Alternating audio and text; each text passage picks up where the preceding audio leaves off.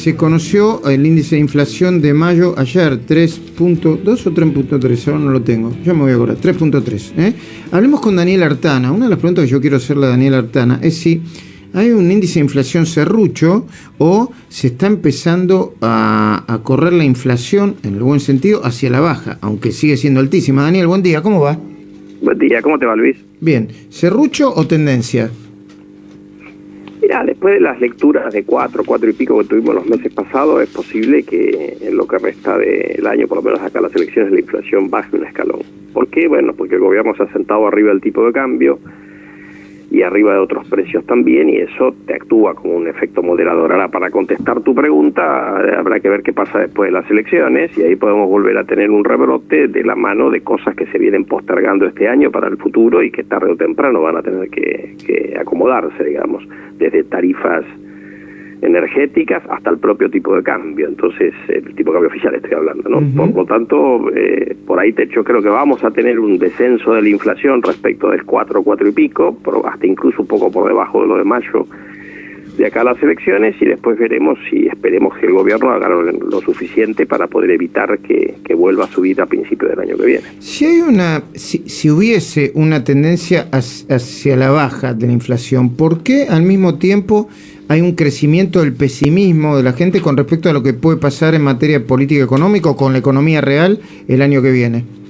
Bueno, primero porque la gente lo, me parece a mí que responde en base a lo que ha vivido eh, y la inflación todavía no bajó porque mayo también tuviste alguna restricción a la movilidad que también te puede explicar segundo, me parece que está el, temor de la propia pandemia, eh, que uno se ve que la Argentina no, no vacunó bastante más lento de lo que hubiera sido deseable y por lo tanto hemos tenido un salto lamentablemente en la cantidad de contagiados y sobre todo en la cantidad de fallecidos eso te puede contribuir y además porque se ve, me parece a mí, un gobierno que le cuesta bueno, terminar de, de, armar un programa económico e ir destrabando los problemas que todavía tiene hacia adelante desde el acuerdo con el fondo, evitar el default con el Club de París. La gente sabe que todo eso genera ruido. Si vos entras en default con los países desarrollados, bueno, eso normalmente no es bueno.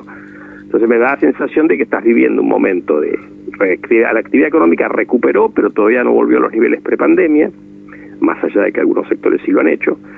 Tuviste una recaída de la crisis, tenés inflación alta, bueno, me parece que la gente es natural que esté con un humor bastante malo en materia económica. Y el dólar lo tienen recontra eh, eh, pisado, ¿no? No hay peligro de que, de que Corcoveo se dispare el, el, peligro, o bueno, como sucede en la Argentina habitualmente, es el día después de las elecciones, para lo que falta muchísimo, ¿no? Es un mundo, 14 de septiembre. ¿A, qué dólar te referís? Porque como tenemos varios.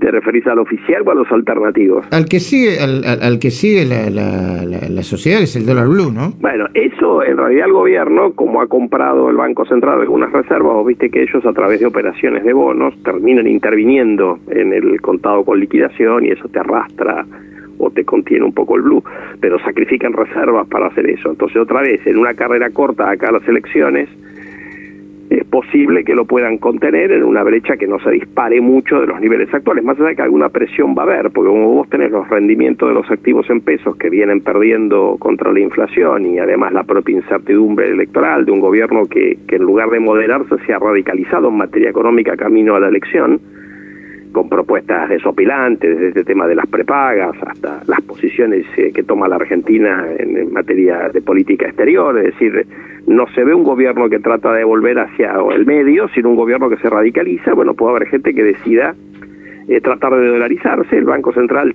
va a sacrificar seguramente algunos dólares, puede haber alguna presión ahí. Eh, pero la pregunta es que tal vez una, el mundo, eh, yo creo que lo hablé alguna vez como la Argentina y el mundo no se agotan en octubre, bueno, ahora en noviembre que hay elecciones. Es decir, para el gobierno puede ser decisivo ganar la elección de medio término, a nosotros me parece que nos importa cómo le va a ir a la economía, no solamente en el corto plazo, sino también en el mediano plazo. Y todo lo que hagan para tratar de patinarse dólares, para tratar de influir en el resultado electoral, te limita después de las elecciones. Claro que sí. Daniel Artán, agradecido por este momento. No, a vos, Luis, un abrazo.